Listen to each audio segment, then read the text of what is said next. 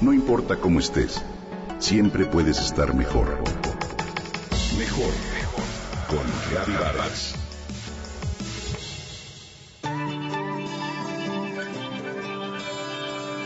Hace poco comentamos la exposición de Toulouse-Lautrec en el Museo del Palacio de Bellas Artes.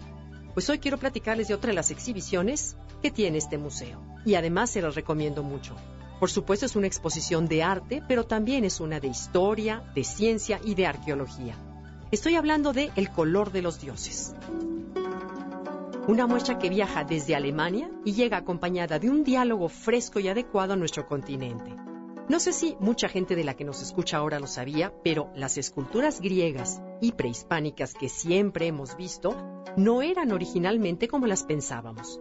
Estaban pintadas.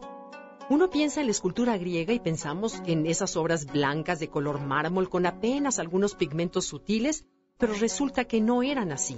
Estaban completamente pintadas con tonos muy encendidos. Esto en lo personal es algo que desconocía por completo, pero además me entero que ni los grandes artistas del Renacimiento lo sabían. Y les estoy hablando de personajes emblemáticos como Miguel Ángel, Leonardo da Vinci. Pensemos en sus esculturas y esos son esculturas completamente blancas hechas con mármol esculpido y pulido. Y es que en aquella época, en el Renacimiento, buscaban imitar lo que creían era el ideal de belleza en Grecia. Pero como solo conocían las esculturas que habían estado a la intemperie por más de 2000 años, estas ya habían perdido todo su color. Y en realidad es apenas hace unos 150 años cuando se empezaron a descubrir esculturas y hasta edificios que habían conservado colores por haber estado protegidos de la intemperie.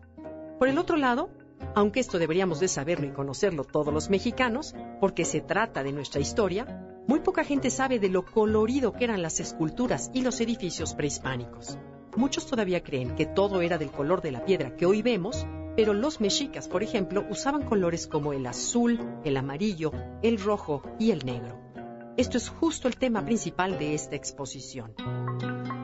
Nos muestra esculturas griegas y mesoamericanas tal y como se veían en la época en la que fueron creadas, gracias a varias investigaciones que se realizaron tanto por alemanes como por mexicanos. Y además, muy interesante porque podemos verlas juntas. No saben de veras lo increíble que es, por ejemplo, ver a la famosísima Coyol Shauki junto a la escultura de Artemisa de Pompeya o a la cabeza de Zeus. Es toda una experiencia, increíble el desfile de esculturas coloridas que ve uno. Es volver a conocer las piezas que hemos visto toda la vida y que al parecer no conocíamos bien. El color sin duda lo transforma todo. Los invito de verdad a que vayan a ver esta magnífica muestra que estará hasta el 8 de enero en la Sala Nacional y Diego Rivera del espectacular Palacio de Bellas Artes.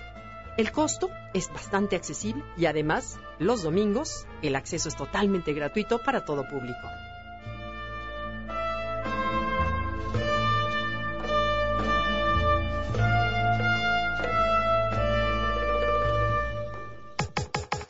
Comenta y comparte a través de Twitter.